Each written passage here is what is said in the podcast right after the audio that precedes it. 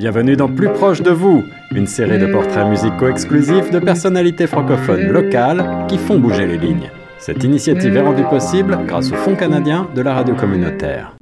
Bonjour à toutes, bonjour à tous et surtout bonjour à toi Diane Chaperon-Laure. Et tout d'abord un grand merci d'avoir accepté notre invitation sur les ondes de Choc FM 105.1, une interview qui interagit dans notre euh, nouveau projet Plus proche de vous, un projet qui est d'ailleurs soutenu par le Fonds canadien de la radio communautaire. Comment ça va Diane aujourd'hui? Ça va très bien, on a, il fait très beau, c'est l'été alors euh, on ne demande pas mieux. C'est sûr, mais on a quand même un été assez spécial, on n'a pas un grand grand beau temps tous les jours, mais le principal c'est qu'il pleuve pas et qu'on puisse quand même faire quelques activités. Oui, mais il faut oublier que la planète est en train de... De brûler un petit peu partout. de brûler un peu partout, ou encore de, de se noyer dans les... Dans les euh, de se noyer à cause euh, du réchauffement climatique et de toutes ces banquises qui de sont se en noyer train de... avec tous les, les débordements et les inondations et tout ça, et les glissements de terrain. Alors, euh, on va pas commencer comme ça, on va commencer de C'est façon ça. positive. hein. C'est ça, exactement. Alors, je vais vous donner euh, un peu pour les gens Eh qui- justement, Diane, c'est ce que j'allais te demander. Est-ce que tu pourrais, euh, avant toute chose, avant qu'on commence à parler de l'histoire de ta vie, est-ce que tu pourrais nous, nous parler un petit peu de toi, te présenter dans les grandes lignes pour les auditeurs de Choc FM 105.1 qui te connaissent peut-être pas encore et nous rappeler un petit peu euh, d'où tu viens et où tu es né?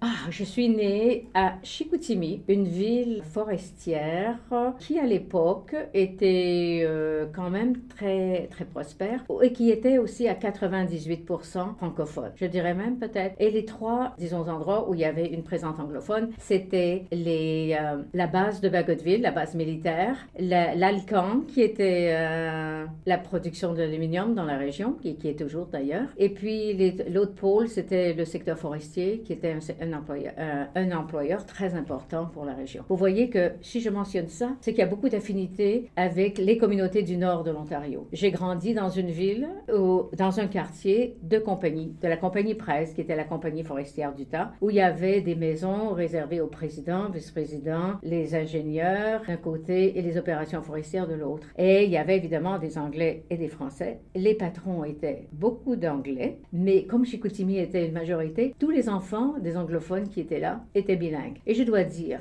pour faire le parallèle avec l'Ontario, c'est que ces gens qui venaient au Saguenay et euh, avaient des, écoles anglaises où ils pouvaient envoyer les enfants à la base de Bagotville, à Arvida et à Chicoutimi. Quand je suis arrivée à, à Toronto et que j'ai travaillé en Ontario, d'ailleurs mon premier contact c'était l'Université d'Ottawa et je suis diplômée de l'Université d'Ottawa en sciences politiques. À un moment absolument euh, historique, c'était durant la crise d'octobre. Pour ceux qui n'étaient pas nés ou qui n'étaient pas au pays, la crise d'octobre, c'était qu'on avait kidnappé James Earl Ross, le, consul d'Angleterre au Canada, et c'était la montée du FLQ, le Front de libération du Québec. Il y avait euh, Pierre Laporte qui était mort, kidnappé par euh, des terroristes. En tout cas, c'est ça le contexte. Et moi, je me retrouve à l'Université d'Ottawa après, après, disons, la parade de la Saint-Jean-Baptiste, où il y avait eu des démonstrations. On avait tiré des, des bouteilles de, de- de peinture à Trudeau, le père par fils, parce qu'on se rappelle que c'est les années 69. Hein? Alors là, dans ma classe, je me retrouve avec des Acadiens, des Québécois et des Franco-Ontariens. Et ça, c'est très important. C'est important parce que ces gens-là, pour expliquer l'importance de l'Université d'Ottawa et la contribution des diplômés de l'Université d'Ottawa. Parce que mes, collègues qui étaient là avec moi sur les bancs d'école, il y avait De Kerkhoff, qui était notre Belge de résident, mais qui est devenu diplomate et qui, était, et qui est maintenant commentateur politique et puis aussi enseignant. Il enseigne à l'Université d'Ottawa. Parmi aussi mes collègues qui étaient plus futés que le reste, il y avait des Acadiens, deux Acadiens. Fernand Landry, qui, était, qui est devenu président de l'Université de Moncton, et l'autre, Jean-Guy Finn, qui est, lui est devenu sous-ministre au Nouveau-Brunswick. Il y avait Denis Monnière, qui était, je pense qu'il était prof à l'Université du Québec. Il a écrit un livre qui s'appelle Une minorité s'explique. Et moi, j'ai fait ma scolarité de maîtrise. Mais comme l'époque était, c'était l'époque où on avait quatre ou cinq euh, demandes de, d'emploi, et euh, on avait des offres et nous on avait le choix. Alors j'avais même avant de quitter l'université, j'ai déjà j'ai travaillé comme stagiaire à la Chambre des communes au bureau de recherche de l'opposition officielle. À l'époque où Joe Clark était le commis ou le l'adjoint de, Stanfield, qui est devenu le leader des conservateurs du Canada. Alors on faisait, il y avait toute une, toute une scène là, d'opportunités pour euh, les gens qui faisaient les Sciences Po, de faire les Sciences Po à l'université et de faire les Sciences Po dans la vraie vie et voir qu'est-ce que c'était. Là, vous savez, euh, je dois raconter le, le, contexte, c'est que notre classe, vous savez, il y avait aussi des Québécois qui avaient participé aux manifs au Québec. Alors, ils se retrouvent dans ma classe. Alors, ça explique que en octobre, il y a des vieux qui se joignent à nous, des vieux de 30 ans, et, qui, et, j'ai découvert 20 ans plus tard avec la commission McDonald qu'ils étaient des infiltrateurs de, la Défense nationale et un autre était de la GRC. C'est un peu bizarre parce que ils, ils, se sont, ils ont commencé la classe un peu plus tard. Ils se sont joints à nous, les étudiants, et ils prenaient des, euh, ils prenaient des cours avec nous et on faisait des travaux de groupe. Alors, dans mon sous-sol où, où il faisait noir 24 heures par 24, j'ai invité un des, euh, du gars de la Défense nationale, qui était mon collègue, qui fumait la pipe, qui avait une barbe, qui était très gentil. Alors, mais il fallait le considérer comme un étudiant. Donc, c'était un étudiant, mais en même temps, c'était. C'était un, peu bizarre. Oui, mais, mais c'était. C'est après coup qu'on réalise qu'est-ce qu'on a vécu. Parce que sur le moment, on, était arrivé sur les médias. D'ailleurs, un de mes collègues, Michel Morin, est devenu correspondant national et international pour Radio-Canada. Il a été basé à Paris et en Europe durant la guerre de Bosnie, la guerre de. Alors, vous voyez, les collègues qu'on rencontre je dois dire que j'étais quand même influencée par le milieu de l'Université d'Ottawa et j'étais très intéressée par et ahurie par le statut, parce qu'il y avait aussi cette euh, évolution dans le dans l'Ontario français pour affirmer leur identité. Les Franco-Ontariens sont pas des Québécois. Ils ont une identité bien à eux. Et puis, ben, ils devaient dire, ben, on est là. Et ils sont là depuis 400 ans. On a fait ça, on a célébré en 2015, euh, je crois, le 400e de la francophonie en Ontario. Alors, ça m'a beaucoup intéressé, tellement que j'ai pas pris le temps de faire ma thèse de maîtrise, j'ai été engagée par OISI, qui est l'Institut ontarien de l'étude pédagogique, ça s'appelait OISI dans le temps, et, euh, et c'est raffilié à l'Université de Toronto. Et là, j'étais engagée pour me promener partout en Ontario pour faire une recherche sur euh, les batailles scolaires en Ontario français. Mais justement, euh, Diane, je te coupe un peu parce que là, on part déjà loin, loin, loin dans le temps. Moi, j'aimerais qu'on reste au début un petit peu de ta vie pour le moment. Ma question, elle, est la suivante. Et euh, est-ce que tu parlais de, de ton lieu de vie quand tu étais jeune, donc tu as grandi à Chicoutimi. Est-ce que tu te rappelles de bons souvenirs d'enfance quand tu étais là-bas, justement? Tu nous parlais que c'était une terre un peu forestière, que justement il y avait des enfants un petit peu de des anglophones, des francophones, tout le monde était mélangé. Du coup, c'était une culture quasiment bilingue un peu partout. Toi, en tant que euh, petite fille, justement, grandissant dans cet univers, est-ce que tu as des bons souvenirs de cette époque? Absolument, absolument merveilleux parce que euh, j'étais élevée dans la nature. Je pouvais, dans ma cour, j'étais sur les rives de la rivière Saguenay. Et vous savez, il y a les fjords, c'est magnifique. Et je pouvais aller, on commençait l'été en faisant la cueillette des fraises, ou des, des framboises, et des noisettes, et, et des bleuets, parce que c'est la région des bleuets. Alors, ça fait que je, suis devenue maniaque. Je refuse d'acheter des billets, des, des, bleuets aux hormones qui sont gros comme ça et qui ne coûtent pas les bleuets. Vous appelez ça les myrtilles, mais nous, c'est les bleuets. J'étais élevée dans une famille. J'étais la dernière. Une erreur. Je n'étais pas supposée venir. Je suis la onzième de Ah oui, une grande famille. Alors, euh, j'ai vu ce qui était autour de moi et ça m'a influencée parce que j'ai dit, hmm, moi, j'ai vu, j'ai grandi dans une, une société où les femmes, ils avaient, euh, ils, euh, pas investir euh, dans l'éducation d'une femme, c'était gaspiller parce qu'elle allait se marier, elle allait faire des petits, et puis c'est pas important. Et puis c'était aussi une époque où les femmes perdaient leur nom. Et là, au Québec, on a appris, on revient au nom, parce qu'il y a tellement de divorces et tout ça. Les, ma mère, ma sœur, ma belle-sœur, ils ont eu un choc fou. D'après ma, ma, ma belle-sœur, elle s'appelait Rachel Chaperon, elle est redevenue Rachel Larouche. Les autres, madame, ma, ma sœur qui était brochue est redevenue Chaperon. En tout cas, tout ça, c'est, j'ai dit, et puis, c'était, il fallait que, voir que dans ce temps-là, tu pouvais pas avoir un avortement. on ne pouvait pas y penser même, avec euh, l'impact et l'influence de la religion catholique, pas d'avortement. C'était mal vu. Et euh, pas de carrière. Les carrières, Écoute, le carrière, on avait peut-être la même formation universitaire, on n'avait pas les mêmes salaires, pas les mêmes opportunités. Bah, Après déjà que c'est un problème qui dure encore un peu maintenant, alors j'imagine que des années auparavant. Et puis avoir une hypothèque et un financement de la banque. Même si, vous savez maintenant, vous regardez, les femmes gagnent plus que les hommes. On n'a pas réalisé que une femme libérée, éduquée, c'est la liberté pour les hommes de faire ce qu'ils veulent. Ils ne sont pas les seuls responsables d'élever les enfants, de payer la nourriture, et puis d'être en charge du foyer Voilà, c'est une tâche lourde que la jeune génération a sûrement euh, réalisé et apprécié d'avoir des femmes qui sont là pour les, pour les appuyer, pas seulement pour euh, avoir le, la, parce qu'ils deviennent des pères et ils sont actifs, tout à fait différents. Ça, c'est un souvenir que j'ai moins bien, que les hommes étaient là, ils n'étaient pas là à l'accouchement. Alors mon père, c'est peut-être pour ça qu'il en a eu 11. Parce que moi, quand j'étais sur mon lit d'hôpital, après 13 heures de, travail, j'ai dit, comment est-ce qu'on peut faire ça à une femme? Oh mon Dieu!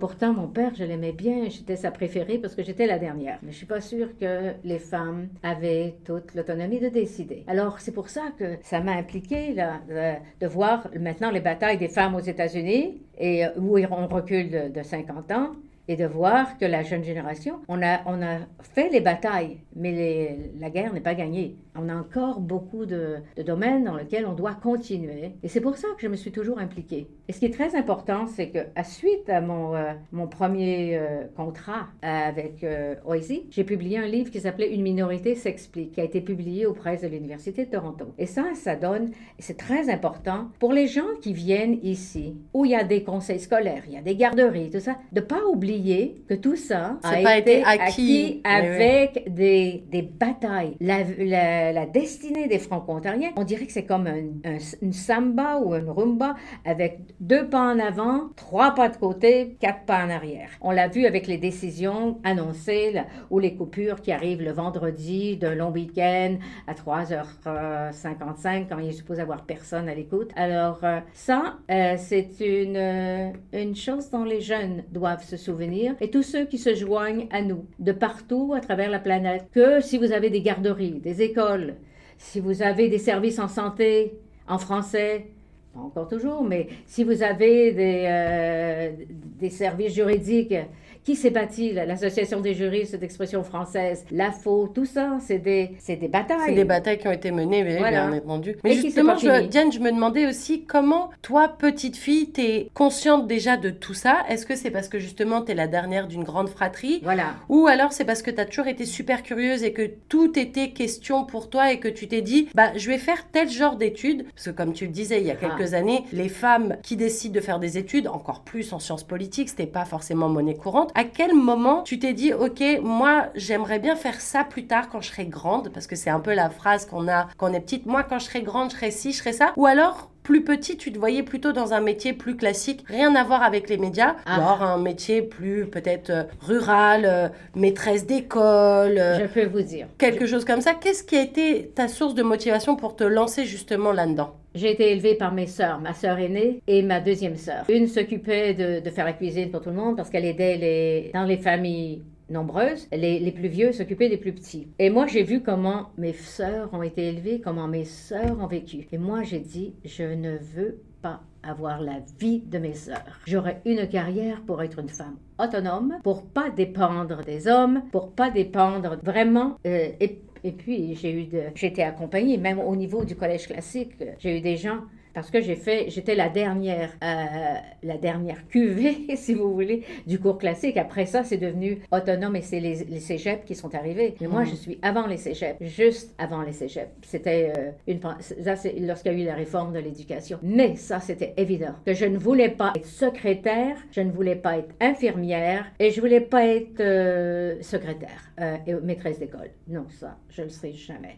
Ma sœur avait, disons, faire sauter les frontières. Elle avait trouvé un poste à Belle Canada, c'était vraiment extraordinaire. Mais des postes de femmes sous-payés, tout ça, non, ce ne sera pas mon sort. Mais le brave problème, je n'avais pas prévu l'arrivée des ordinateurs. Et, euh, et, quand les ordinateurs sont arrivés, eh ben là, j'étais un peu handicapée, je ne savais pas taper. J'ai toujours refusé de, taper. Là, je, je, tape avec deux doigts. Mais j'ai toujours eu des secrétaires, des adjointes, alors, moi, vous savez, c'était plus important pour moi d'avoir un article dans le New York Times ou dans le, je sais pas trop quoi, dans le Globe ou dans le Star, que d'apprendre à taper toi-même. Que d'apprendre à taper, parce que ma, ma secrétaire, mes adjoints, ils sont là pour ça. Et puis, disons, ils sont là pour bénéficier de l'expérience que j'ai. Et puis, il n'y a rien qui... qui euh, vous savez, toute la technologie, parfois, c'est un handicap énorme. C'est des barrières pour les jeunes qui commencent, qui sortent euh, des écoles de journaliste, je ne sais pas si vous avez eu la chance, euh, parce que vous savez, on vous apprend des trucs à l'université. Si vous avez de bons profs, ils vont peut-être vous donner une idée réelle de ce que c'est. Mais il n'y a rien comme de faire le métier dans le contexte, de savoir,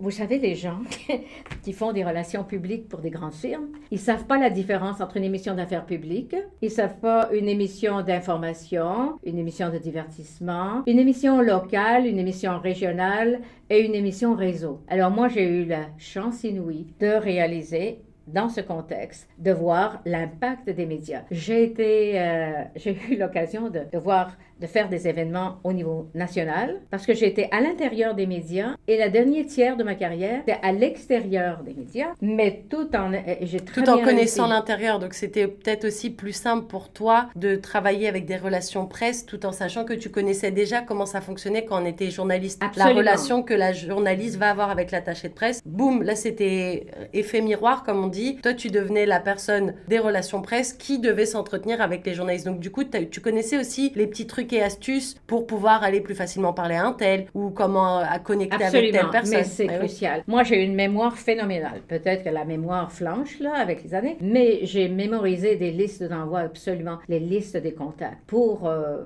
je vais vous parler plus tard dans ma carrière, j'avais fait les prix du gouverneur général en art visuel. Oui, on en parlera pendant 10 ans et tout ça. Alors ça, il faut mémoriser là, les contacts dans les médias, les médias électroniques, les médias, la presse écrite. Les radios, les, les radios communautaires. C'est très important, les radios communautaires et aussi les radios euh, multiethniques. C'est très important. Alors, euh, ça, je ne sais pas comment ils peuvent fonctionner s'ils n'ont pas ça. Comme euh, Moi, je n'ai pas fait l'école de journalisme parce que je ne suis pas certaine, il n'y en avait pas dans le temps. de toute façon, je ne suis pas certaine que... Oui, je serais, je serais, j'hésitais entre ça et le droit. Ah, je suis tellement contente de ne pas être une avocate parce que je voudrais vous dire que j'ai pas le, j'ai pas la, disons la discipline et le, disons le, le make-up, pour savoir la, tête, pour m'arrêter à la ligne A de l'article quoi, l'article... Non, ça, je m'en fous. Alors, j'étais très heureuse du, du chemin que j'ai choisi, parce que ça m'a permis d'être euh, en relation avec des gens extraordinaires. Parce que le métier, moi, c'est les sciences humaines que j'ai étudiées. Et c'est encore ça qui a dominé toute ma carrière les relations humaines. Et ça, je trouve que ça, il y a un grave problème, surtout les pauvres journalistes qui ont fait, et, tout le monde qui ont, qui ont, travaillé durant la pandémie, ils ont fait des bulletins de nouvelles, des campagnes dans des conditions absolument incroyables. C'était c'est du jamais vu. Oui, et on devrait, le, dans des conditions techniques absolument. Et ils ont quand même maintenu le fort. Et ils ont donné une radio qui avait du bon sens. Ils ont continué le dialogue. Et je dois dire que non seulement ça, le dialogue pour l'information et tout, parce qu'on a, il fallait éviter l'information durant la pandémie parce qu'on avait tous ces, tous ces euh, briefings là, quotidiens qui étaient très C'était très anxiogène. Très. Qui, qui, qui augmentent l'anxiété. Et que pour euh, l'équilibre, il y avait l'application audio et puis il y avait ici Musique et la, radio et la musique qui nous accompagnait durant les grandes marches euh, sur le long du lac, tous les sentiers qu'on a la chance d'avoir à Toronto. C'est une grande ville, oui, mais c'est une grande ville où on peut vivre à la campagne. C'est vrai. Si on veut s'isoler, on prend le petit traversier, on va aux îles, aux îles de Toronto, et puis il n'y a pas une police, pas d'ambulance, pas de pompiers, rien, pas de bruit. C'est un autre monde. Ça, il y a beaucoup de gens qui ne le savent pas, mais on, on apprécie cette ville pour ça. Alors je rebondis sur ce que tu tu disais, le... c'est vrai que dans les médias, le, plus important aussi, c'est les relations qu'on entretient avec les personnes, que ce soit les personnes qu'on interviewe, les personnes qu'on côtoie, parce qu'on les croise dans des couloirs, en tout cas, bref. Toi, grâce à tes nombreuses connexions, tu as fait la rencontre d'un homme qui s'appelle Paul Demers. Et c'est euh, la première chanson de ta sélection musicale. La chanson, elle s'appelle Notre place. Diane, est-ce que tu peux nous parler un petit peu de cette chanson? Pourquoi elle intervient dans ta liste de chansons coup de cœur Parce que euh, c'est l'hymne national de l'Ontario français. Il a tout, euh, a tout résumé dans cette chanson. Euh, l'identité franco-ontarienne. Il vient du Nord, il a vécu dans l'Est. il a vécu les grands événements de la culture, les nuits sur l'étang, l'éclosion de tous ces artistes, la création de ces années-là là, dans le Nord avec le théâtre du Nouvel-Ontario, avec les groupes comme Cano, avec il y avait d'autres chanteurs en marge de ça mais lui, il avait une place particulière parce que j'ai eu le bonheur de faire partie d'une délégation alors que j'étais à Radio-Canada comme directrice euh, des relations publiques pour l'Ontario, euh, on avait eu un échange entre Radio France et puis euh, Radio-Canada et une délégation franco-ontarienne et on a passé trois semaines ou deux semaines, je me souviens plus, mais c'était magnifique. On est allé en Normandie, j'ai découvert le Calvados et puis on a découvert bien des choses. On a eu un concert à, à l'auditorium de Radio France à Paris et ils sont allés à La Rochelle pour voir les gens qui font le festival de La Rochelle. C'était une, une euh, disons, une tournée de promotion pour l'Ontario français, qu'on devrait recommencer plus souvent et régulièrement, parce qu'il faut rappeler que ces talents-là, ils se renouvellent. Je suis très contente d'ailleurs qu'elles se renouvellent, parce que je sais que les, les Chiclettes, mon petit groupe préféré, sont en tournée maintenant en France, là. Je pense qu'ils sont en Normandie, et oui, c'est ça, ils sont en Normandie. Alors, vous savez, ça, c'est venu avant. Il faut toujours, je savais, ceux qui sont là aujourd'hui sont redevables à ceux qui les ont précédés. Il faut jamais oublier ça. Une chose aussi qu'on ne doit pas oublier, à quel point il faut respecter son auditoire respecter le public qui est là. On n'est pas là pour nous, pour, pour avoir un job, on est là pour les servir. C'est la radio, la radio publique. La radio, c'est un service public et on est là pour les autres. On n'est pas là pour parler de soi. On est là pour parler d'eux. On est allé pour parler des réalisations extraordinaires qui se fait, qui se fait, euh, les réalisations qui se font dans les, différentes communautés de l'Ontario, dans le Nord. Vous savez que les Franco-Ontariens sont de grands entrepreneurs. Ils étaient les magnats des médias à Sudbury. Ils avaient vous savez ça, hein? Non, je ne savais pas, Diane. Oui, il y avait Baxter Ricard. Qui Les gens du Nord vont savoir qui c'est. Ceux qui sont un peu plus vieux, ceux qui sont jeunes vont peut-être l'oublier. Mais Baxter Ricard était propriétaire du câble. Il y avait euh, la vigne. Euh, aussi la vigne qui avait le, les, euh, les, télécommunications et la radio à Timmins. Alors ces gens-là, ils ont commencé. Avant d'avoir la radio publique de Radio Cannes, il y avait des radios privées dans le Nord. Et les radios, on écoutait peut-être Paul Demers du coup mais non, bah, je suis pas sûre, là, ça c'est venu après, quand on a Non, je rigole, c'est juste pour pouvoir introduire la chanson Diane. On va Allez-y. écouter tout de suite un court extrait de cette chanson Notre place de Paul Demers.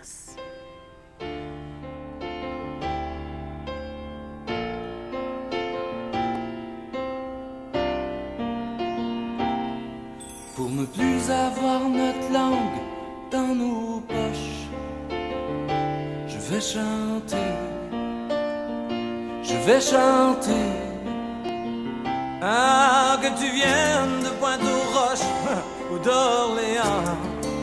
Ah, je vais chanter. Ouais, je vais chanter. Mettre les accents là où il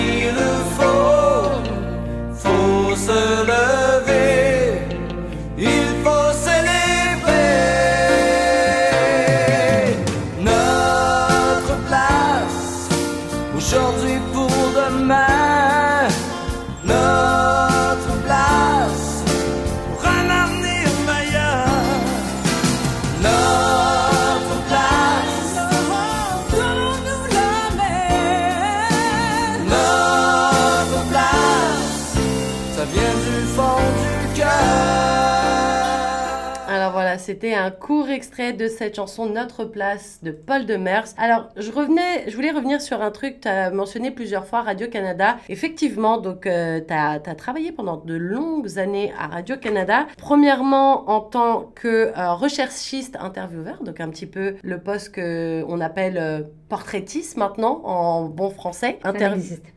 Ça, n'existait pas, à l'époque, c'est vrai. Portraitiste, hein, portraitiste, voilà, c'est quelqu'un qui va faire des portraits de gens qui est spécialisé dans le fait de tirer les portraits des gens d'une façon plus ou moins intime, un petit peu comme on fait en ce moment, un petit peu. Et donc, euh, tu as commencé par, par ce poste à Radio-Canada, puis après, tu as gravi les échelons, comme on dit, puisque tu es devenue la directrice des communications pour l'Ontario à CBC. Est-ce que tu peux nous parler un petit peu de comment cette opportunité elle est venue? Parce que comme tu le rappelais, à l'époque, entre guillemets, c'était plus simple d'avoir un travail, tu avais plus d'offres c'était plus facile de, trouver quelque chose. Tu n'avais pas besoin d'envoyer ton CV à 15 000 entreprises. Souvent, les entreprises, dès qu'elles avaient un, écho ou deux sur toi, elles se disaient Oh, mais elle est incroyable cette personne, on a envie de l'avoir avec nous. Sauf que le mot se répand et du coup, tu as plus l'embarras du choix que maintenant. Non, c'est vrai que c'est un peu dur. faut envoyer des CV, faut avoir des connexions, un réseau, un LinkedIn, bref, plein de trucs. Est-ce que toi, tu peux nous expliquer le contexte de comment ça arrive dans ta vie, ce poste chez Radio-Canada euh, Écoutez, je dois vous dire que je suis peut-être unique, moi, parce que j'ai ouvert et fermé la station de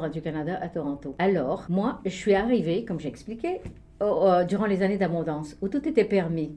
Il y avait beaucoup d'argent pour les projets et tout ça. Et plus revers, et là, on arrive aux compressions budgétaires. Et les compressions budgétaires, je les ai vécues et on a fait les manchettes du McLean, de tous les gens, parce que c'est arrivé en octobre 90. J'étais dans mon bureau et à 2h45, on annonçait la fermeture des stations de Radio-Canada en Ontario. On déménageait, on avait plus de 150 personnes dans la salle des nouvelles de Toronto, avec des correspondants nationaux, euh, avec des émissions locales d'affaires publiques, tout ça. Et tout ça, plouc, fermé. Mais avant que ça ferme, comment toi, tu as eu ce poste? Comment tu t'es dit, je vais rentrer chez Radio-Canada et je vais faire recherchiste intervieweur Parce que c'est pas forcément, comme tu disais, un poste qui existait, qu'on entendait partout. Comment, comment ça, ça arrive dans ta vie? Ah, c'est les, euh, euh, c'est les, c'est les contacts et la camaraderie et puis euh, l'historique. Et aussi la richesse des connaissances qu'on qu'on rencontre, des gens qu'on rencontre. C'est un métier où vous avez une chance inouïe, un accès direct. Tu sais, aller à Nargarsen après, pourquoi rechercher? Tu sais, j'ai commencé en fait comme un peu comme commissaire quand je suis sortie de l'université et que je suis arrivée à Toronto. J'étais comme un commis. J'allais chercher les cassettes parce qu'on avait le double système dans le temps.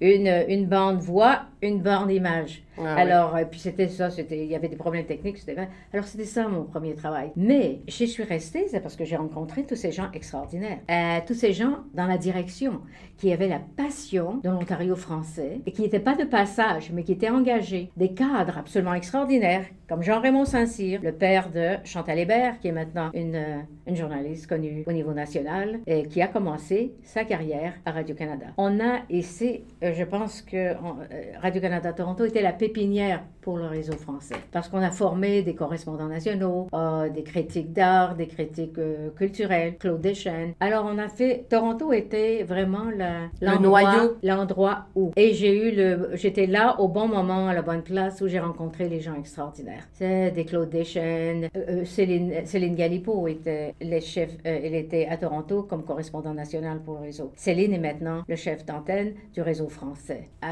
et c'était, je pense, la première femme. Après euh, Bernard de Rome, parce que Céline, elle est plus que. C'est pas une, lectrice de nouvelles. Céline, c'est un journaliste de terrain. C'est une femme euh, formidable qui a été euh, en Chine, qui était dans les, grands, les grandes guerres, dans, les, dans les coulisses de, des scènes, est allée en Bosnie, en Herzégovine, est allée en Tchétchénie, est allée partout. Alors, ça, c'était les gens avec qui je, côtoyais. Et moi, j'étais toujours Céline, assure-toi, assure-toi que tu auras le même salaire, sinon plus, parce que c'était toujours. Oublie pas, là. J'espère qu'on est rendu là. J'espère qu'ils ont compris. Il fallait toujours. Mais c'était les gens autour de moi. Tous ces gens-là que j'ai eu le bonheur de côtoyer. Les gens aussi de la communauté que j'ai côtoyé. Je me suis promenée partout avec le service de recherche partout en Ontario, à Timmins, à Casing, à Hearst, et j'ai rencontré les gens qui étaient là, dans le milieu, pas de passage. Euh, Vraiment, et les gens, ils ont un cœur gros comme ça. Ils t'ouvrent leur maison. Vous savez, les gens qui sont dans le Nord, là, euh, ils font une belle vie, là, parce que c'est vraiment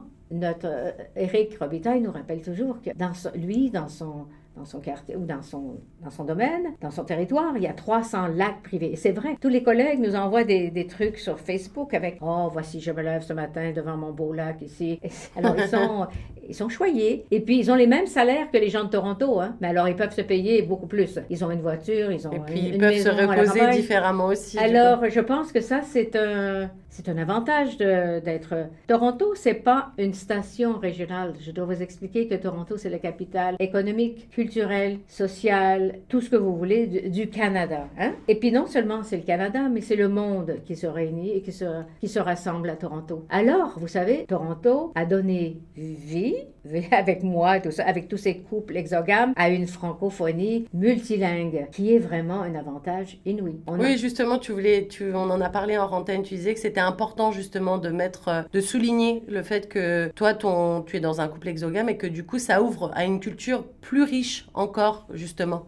Mais oui, je sais si, même si, tu sais, moi, moi, je peux dire, tu sais, j'ai créé un pilote, un instructeur de simulateur bilingue à Toronto, né à Toronto, qui a pris ses cours à l'aéroport des îles, à, Brampton, à l'aéroport de Brampton et à Bottonville. Les gens de Toronto qui vivent dans ce milieu, ils ont fait des enfants. Même, ils ont ceux qui sont dans le théâtre. Vous savez que euh, Toronto, c'est la euh, après New York, on est le plus grand centre en théâtre. Alors, alors vous savez, les gens du théâtre français qui ont plus de 50 ans, les gens qui le théâtre est là depuis 50 ans, ils ont ils ont créé des des, professionnels qui ont fait Stratford qui ont fait le Shaw. Le Shaw, c'est les grandes, c'est comme avoir les gens au festival d'Avignon et tout ça, avoir travaillé avec Mouchkine et tout ça, c'est des gens, c'est de cette ligne-là. Et il y a des gens qui ont fait leur carrière en musique aussi, les frères Lamoureux de Penetang et tout ça, et Véronique Dicker euh, partout sur les scènes du monde. Ben, ils ont commencé en Ontario français. Et grâce au soutien, je dirais, de Radio-Canada au début de leur carrière. Et pourquoi avoir quitté Radio-Canada après Alors, est-ce que c'était parce ah, que... voilà Eh, oui, j'en pose des bonnes questions des fois. Mais je suis, je peux vous dire que je n'ai pas quitté Radio-Canada. C'est les coupures et les compressions budgétaires. Justement, c'est ce que j'allais te demander. Est-ce que c'est... Moi, j'appelle ça que je fais, du, euh, je fais partie du Grand Cru de 1990. Alors que j'étais dans mon bureau, vers 2h45, Veilleux fait l'annonce qu'il va couper les stations. Alors, alors là,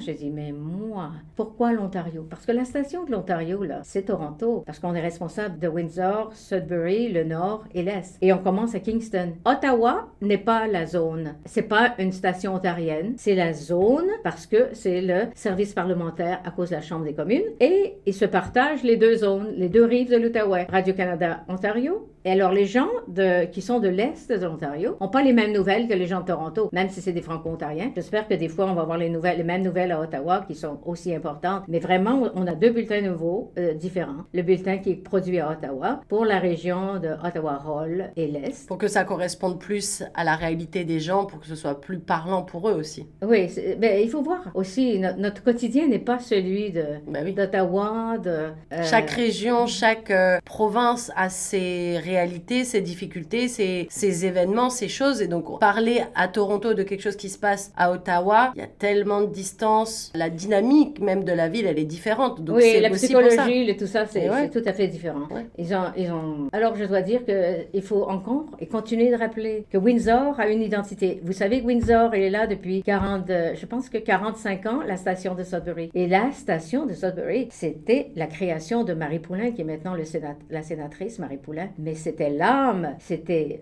Marie, c'était la réponse, c'était ancré dans le milieu, c'était une réponse, c'était une radio qui reflète la réalité des gens qui sont là. Et c'était aussi inclusif, hein, parce qu'on n'a pas inventé ça, l'inclusivité. Nous, là, on avait des Français bien avant qu'ils arrivent et qu'ils débarquent après, euh, après, comment il s'appelait, là, celui que tout le monde détestait, là, celui qui était... euh, Il y a eu deux vagues. Il y a eu la vague euh, Sarkozy, il y a eu la vague Sarkozy, après ça, il y a eu la vague... Tu sais, tous les problèmes. François les Français- Hollande, les, les, les, François les- Hollande, ben, ça c'est mineur. Mais François Hollande, il aurait pas dû, il aurait dû parler à Tory, il n'aurait pas eu à démissionner.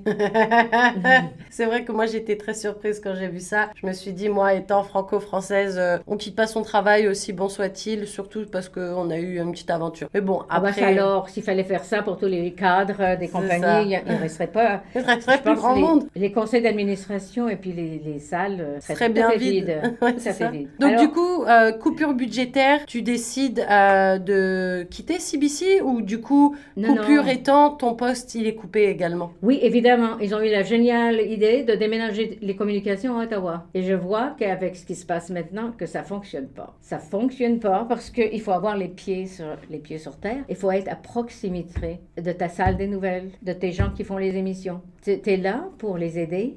Tu leur donnes du feedback. Et tu aussi, tu dois faire l'ouverture sur la... Parce que si tu fais toutes tes, communications en français à Toronto, tes exogames, tes manques. Hein? Mais les exogames, ils envoient souvent les enfants dans les écoles privées pour s'assurer qu'ils soient bilingues. Alors, euh, c'est des, des occasions manquées. Et si vous ne faites pas de communication à Toronto pour expliquer que Radio-Canada, Toronto, CBLFT est là depuis 50 ans, Écoutez, avec la conjoncture, et puis qu'à l'origine, ils étaient là pour faire la promotion des artistes, comme ils ont toujours fait, pour la nuit sur les temps. Ils avaient des, des- pour la promotion des, des, des- des nouveaux talents avec Ontario Pop. On faisait les célébrations de la Saint-Jean, qui est la fête qui était organisée par Radio-Canada, qui a amené tous les grands talents, tous les, les artistes qui gagnaient les prix de la disque et tout ça. On a eu tout le monde, Richard Séguin, euh, tout Plein le monde en fait. Tous les grands artistes, ils sont venus à, à Toronto pour euh, célébrer la Saint-Jean. Et ça- justement, en parlant de, de grande artiste, il y a une grande artiste qui fait partie de ta liste musicale. C'est ta deuxième chanson, c'est Céline Dion, pour un titre qui s'appelle Incognito. Alors j'aimerais bien qu'on passe cet extrait musical, mais avant, est-ce que tu pourrais, euh, Diane, nous expliquer pourquoi cette chanson? On en a parlé hors antenne, je disais, moi j'aime bien Céline Dion, ma mère est une grande fan. Mais je crois que cette chanson, je la connais pas. Alors, euh, ouais, mais peut-être qu'en l'écoutant, je vais dire, ah, mais si, je la connais en fait. Mais Incognito, comme ça, ça me disait pas grand-chose. Mais est-ce que toi, tu peux nous en parler? Pourquoi cette chanson spécifiquement? Parce que Incognito, c'était après que Céline s'était fait connaître au monde entier avec. Elle avait remporté le prix euh, Europe, Eurovision, euh, devant 600 millions de téléspectateurs. Et après ça, nous, on a eu la chance de l'inviter à Toronto. Incognito, évidemment, elle n'était pas connue du du Canada anglais, mais elle était déjà la fille, euh, je veux l'enfant chéri du Québec. Elle l'est toujours d'ailleurs, même si on a vieilli. Euh, C'était important euh, d'avoir Céline. Céline, elle est venue à Toronto il y a 35 ans à Harbourfront Center.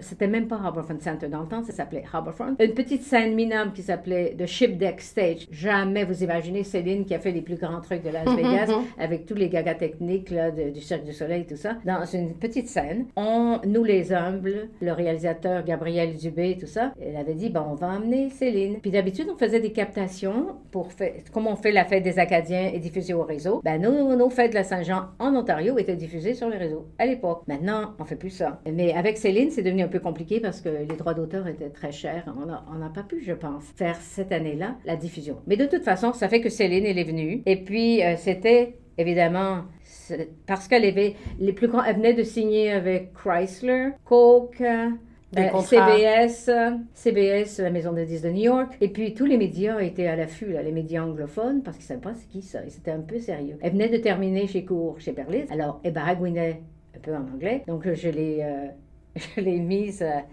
euh, j'ai organisé des entrevues pour Céline à la station de radio avec Ralph Benmergy, qui était peut-être la Anne Sinclair, ou je sais pas, non, Michel Drucker plus. Michel Drucker. La version Michel Drucker euh, du Canada anglais. Et puis, euh, ben ça, ça passait. Ben, le soir, c'était la seule occasion où on avait tous les francophones réunis. une scène absolument merveilleuse, là. On avait la, on n'avait pas encore l'aéroport des îles qui faisait du bruit infernal quand on fait des concerts. Alors, on avait un peu la paix. Mais par contre, on avait la tour CN qui faisait un peu de problème pour, euh, pour les connexions, la technique, les micros. Mais en tout cas, tout ça, il y avait une foule énorme. Et Céline, parce qu'elle était là pour les francophones, mais elle était là aussi pour sa tourne. Elle, avait déjà été contactée par le réseau anglais pour animer la soirée des Juno, qui est votre. Euh, tu sais, les victoires de la les musique. victoires de la musique. Oui, c'est ça. Alors, la Céline qui fait ça en anglais, imaginez. Et euh, alors, vous imaginez, elle a dit, ben, je vais chanter en anglais quelques chansons. Mais elle s'est fait huer de son public. Parce que les franco-ontariens ont dit, il faut revendiquer cette Alors, on avait, avant, on avait expliqué, comme bonne relationniste, j'avais expliqué à Vito Leprano de CBS et à Angelil que c'était peut-être pas, on, comprenait le contexte, mais aussi eux, ils devaient comprendre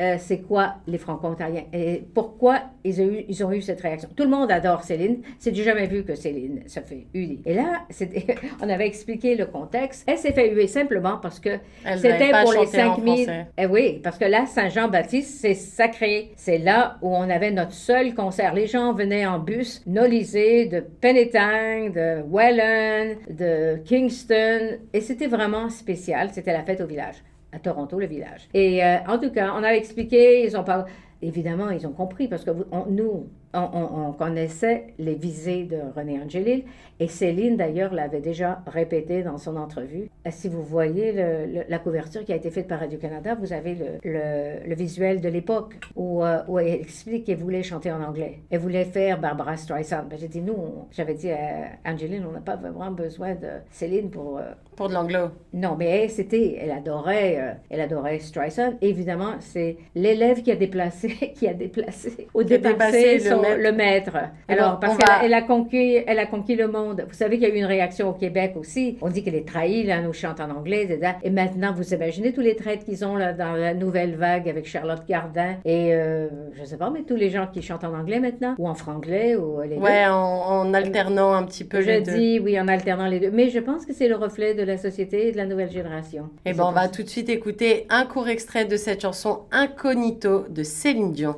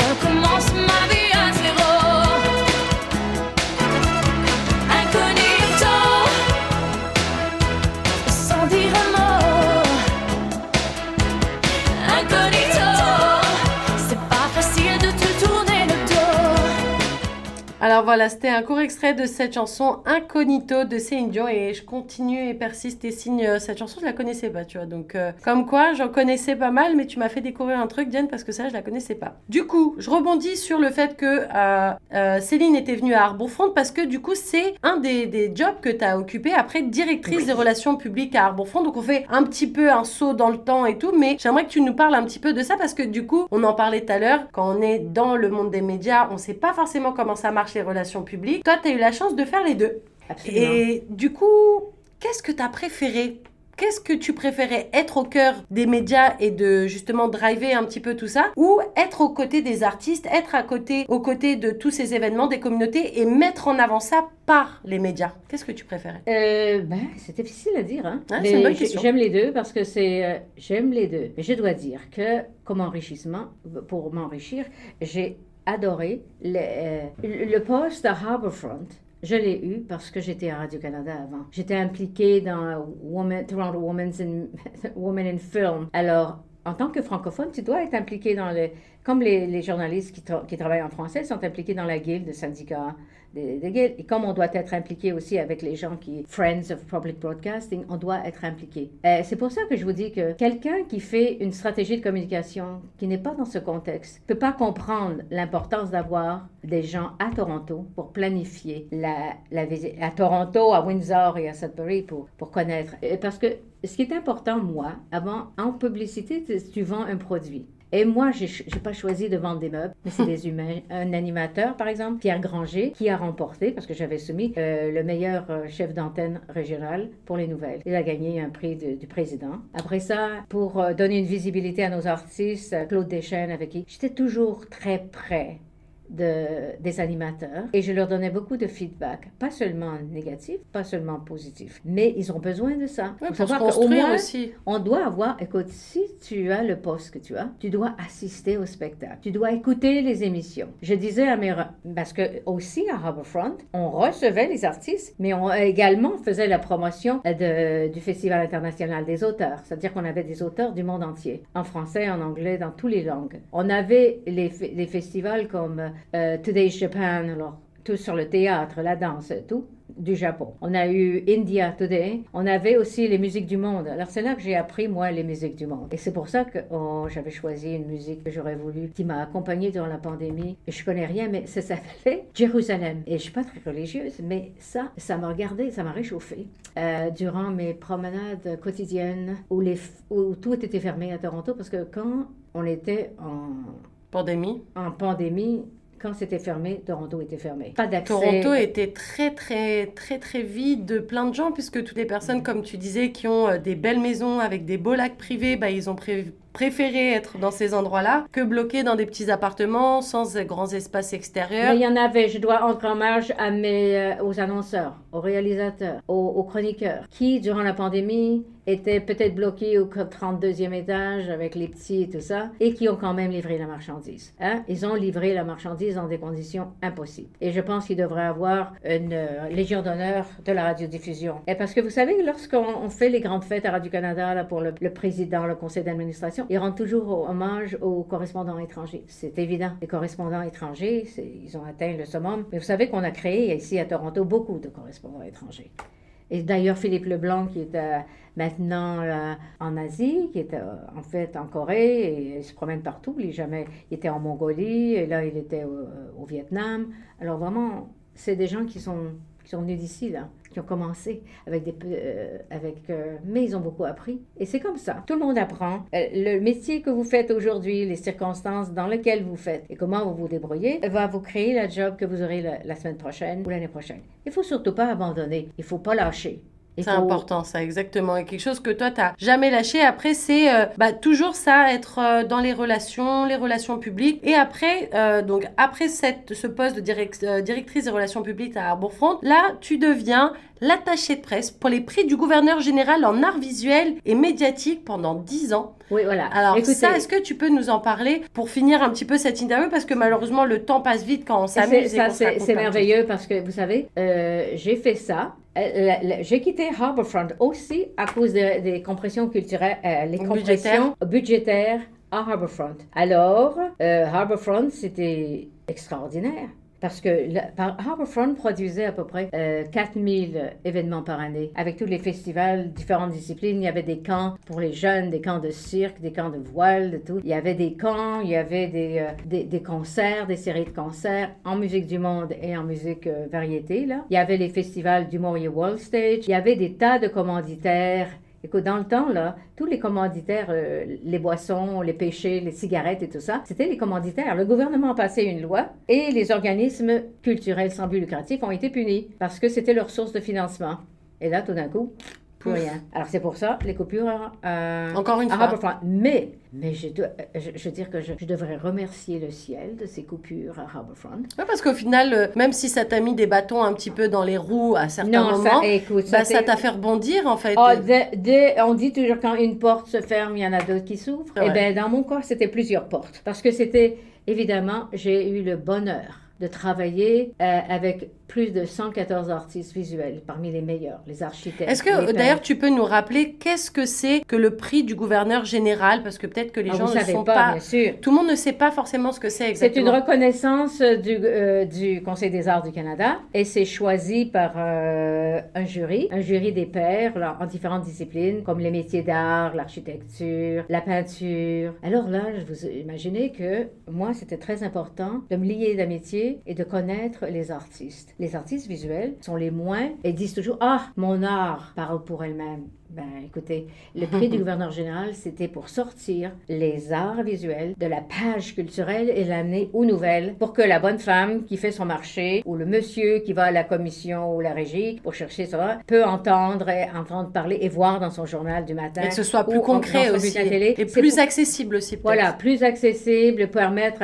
aux, aux gens de connaître les artistes aussi et de leur donner une reconnaissance. Il y a des mythes là, parmi les journalistes qu'un artiste, ça doit être pauvre et crevrer. Plus tu crèves, plus tu es pauvre, mieux tu crées. ben, et là, ils ont été, parce que j'ai eu le bonheur d'avoir Colville, qui est un des plus grands peintres du Canada dont les, dont les peintures se vendent euh, pour des millions de dollars. Et lui, il arrive à la conférence de presse en Bentley, parce qu'il peut se payer une Bentley. Alors, c'était pas exactement, et il vit en Nouvelle-Écosse, mais euh, j'ai eu l'impression de découvrir tous les artistes dans différentes régions du pays. Parce que vous savez, le Canada, c'est deux nations, et euh, il n'y a pas beaucoup à moins qu'ils sont, ils se reconnaissent, ils se remettent, ils se connaissent à l'international. Quand Riopel est allé à Paris, les gens de Vancouver, et les gens de Vancouver qui vont à Paris, à New York, mais là, ils se, ils se rencontrent et ils se connaissent un peu. Mais d'établir un dialogue et faire connaître les artistes du Québec, les artistes de l'Ontario, de Saskatchewan, à tout le monde. Alors ça, c'était très enrichissant pour moi. Je me suis liée d'amitié avec deux, deux particulièrement, puisqu'il c'était, c'était Alex Janvier. Alex Janvier est un peintre d'aîné du, euh, de, de Cold Lake en Alberta, qui est aussi le- un élève qui a vécu le, le cauchemar des écoles, euh, Les pensionnats. des pensionnats autochtones. Et euh, et enfin, qui a, qui a créé. On lui disait, oh, tu seras jamais peine, tu vas crever de vie. De, il, m'a appris qu'il y avait des Indian Agents. Moi, je savais pas ça. On n'a pas appris notre histoire du Canada. Ils n'ont pas donné ça dans les livres, que ce qu'ils ont vécu. Il y a personne qui en parlait. Même eux voulaient pas en parler. Mais là, finalement, et puis euh, le, hasard a voulu que mes collègues avec qui j'avais des, des connexions sur la Chambre des communes avaient un centre culturel en France à La Roche-Dit. Ça s'appelle La Roche-Dit. Et c'est un centre culturel euh, géré par des Canadiens pour des classes de maîtres d'opéra, de ballet, de danse et de peinture. Alors j'ai amené Alex là. Et en même temps, on faisait. Alors, il a fait deux expositions en France, en Bourgogne et dans le sud de la France, avec dans le sud de la France, en banlieue de Marseille, où l'ancien ministre des Affaires indiennes du Canada, Hugh Faulkner, avait un vignoble. Et pour célébrer le 20e anniversaire de son vignoble, il avait fait une exposition de, de peintres, parce que sa femme, qui était une artiste, avait une bonne collection. Alors, il avait amené comme peintre invité Alex. Alors, Alex s'est- retourné dans un vignoble parce qu'il euh, il a 25 ans de sobriété, alors c'est pas question là. Et en plus, il se retrouve en Bourgogne. L'autre, euh, l'autre, euh, l'autre exposition, c'était pour célébrer le 10e anniversaire des, des artistes visuels de Bourgogne. Alors, vous imaginez, le petit Kir, les, euh, c'était défendu. Alors, moi, je devais surveiller euh, parce que pour, euh, pour les Français, le Kir, c'est pas vraiment une boisson alcoolisée. C'est vrai. Et puis le, le vinaigre d'albalsamique non plus. Alors, mais c'était une expérience absolument formidable. Je l'ai amené à Rome. On a fait deux expositions euh, euh, à Rome. Euh, à une galerie qui s'appelait Angelica. en tout cas, et l'autre, c'était avec la, la, galerie Basso. Basso était le fondateur de, des compagnies d'assurance en Italie. Alors, disons, on a je voulais redonner à, Alex l'occasion d'être reconnu ailleurs. Et Alex, il fait des murales gigantesques qui sont au musée de l'histoire du Canada. C'était son œuvre s'appelle L'étoile du matin, The Morning Star. Le Morning Star, c'est aussi sur toutes les, les, parapluies, les tasses de café, parce que il a fait l'objet d'une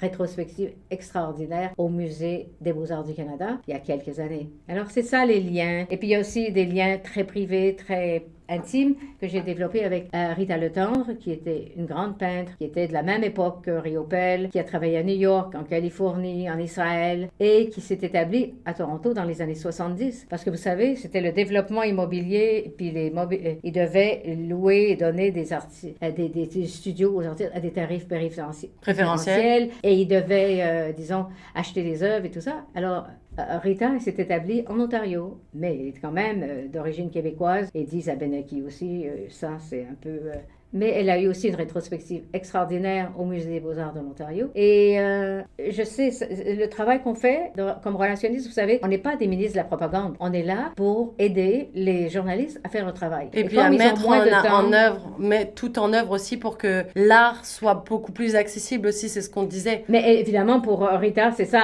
Pour elle, c'était, et Alex, la même chose. Parce que Alex a une murale extraordinaire sur le plancher de l'édifice Rogers à Edmonton. Alors pour lui, c'est ça là. C'est pas quelqu'un qui va dans un musée. Et on, pourrait, on pourrait en parler pendant des heures. Malheureusement, cette interview, elle arrive déjà à son terme, euh, ma chère Diane. Est-ce que tu pourrais rapidement nous dire euh, sur quoi tu travailles en ce moment? Est-ce que tu as des objectifs encore? Je sais que tu ah. es membre de certaines associations, certains organismes. Donc, est-ce que tu pourrais rapidement nous dire euh, où et comment on te retrouve aussi? Et puis après, je diffuserai juste avant la fin de cette interview qui touche déjà malheureusement à sa fin. C'est fou comment une heure ça passe vite quand on s'amuse en fait. Mais on passera à un extrait, celui de Fouki et de Jay Scott, d'une chanson qui s'appelle Copilote. Mais juste avant, est-ce que tu peux nous expliquer un petit peu sur quoi euh, tu travailles, dans quoi tu es engagé avant euh, que je te libère, ma chère Diane? Ah, vous savez, comme je suis exogame, euh, j'ai, imagine, dans ma famille, j'ai un côté chinois.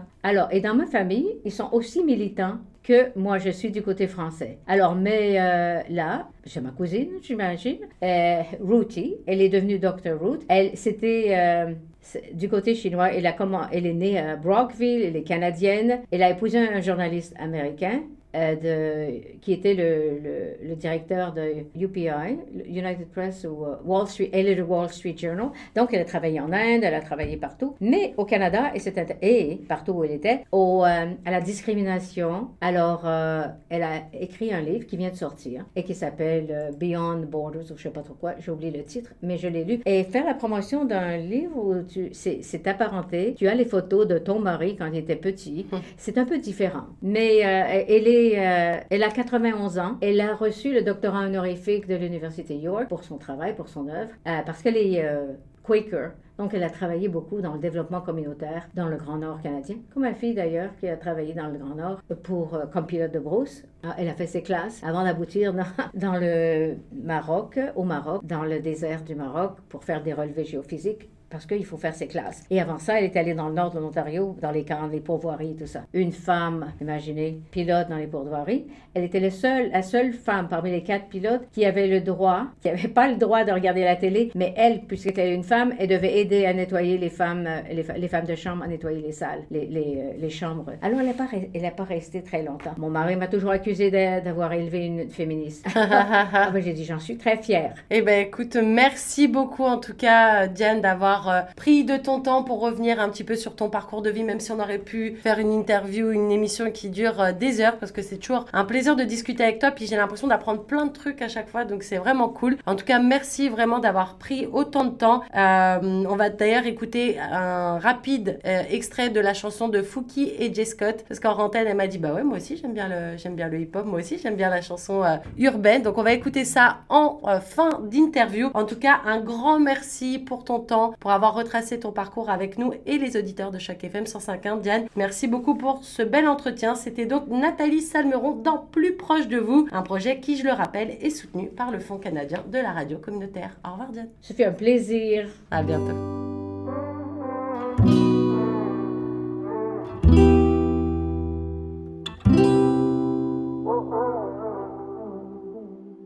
Elle pensait qu'on était rendu amis.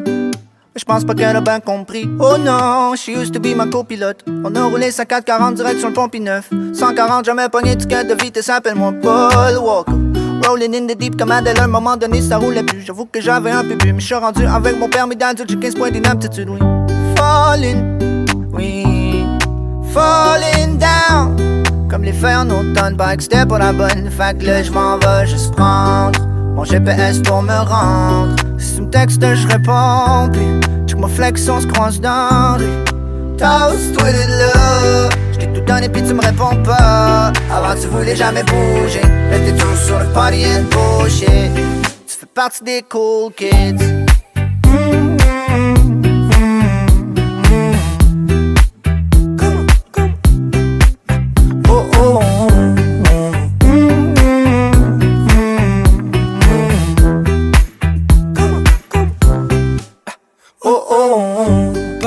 L'ouest avec Cupid dans le tulu.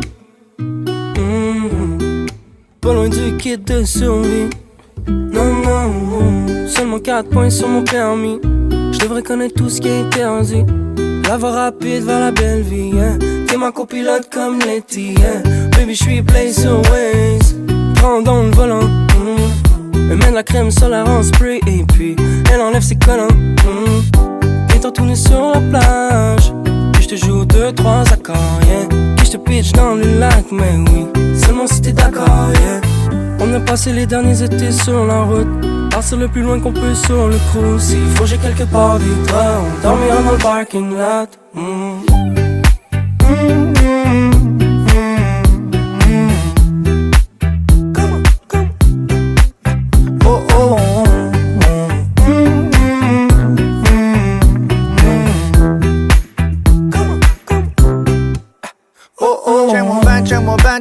get real Tu voulais pas me donner le chemin, fait que j'ai continué tout seul. Je peux écouter la musique que je veux. Mais j'ai personne pour rouler mes backwoods. Quand je roule, c'est un peu dangereux. Je roule quand je roule, ils peuvent même arrêter Faites toujours un peu plus chouin dans le anyway. Je m'en vais fly Sur le highway. Si jamais je pogne un accident Tu viendras me rejoindre à l'urgence.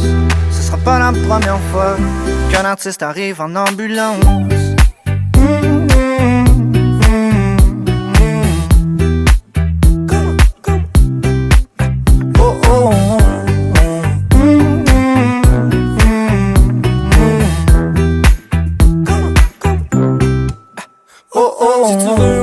jusqu'à Vancouver. Ou bedon jusqu'au Mexique pour skip l'hiver Je peux rouler jusqu'à l'autre bout du monde À la recherche des stations d'essence. Si je pouvais, j'aurais une voiture volante. Road trip on the ocean with the whole gang. Nous deux au top de la plus haute montagne. Wow, wow. Quand je suis high, y'a pas de turbulence Je fais juste tester mon endurance. Ce sera pas la première fois Qu'un artiste arrive en ambulance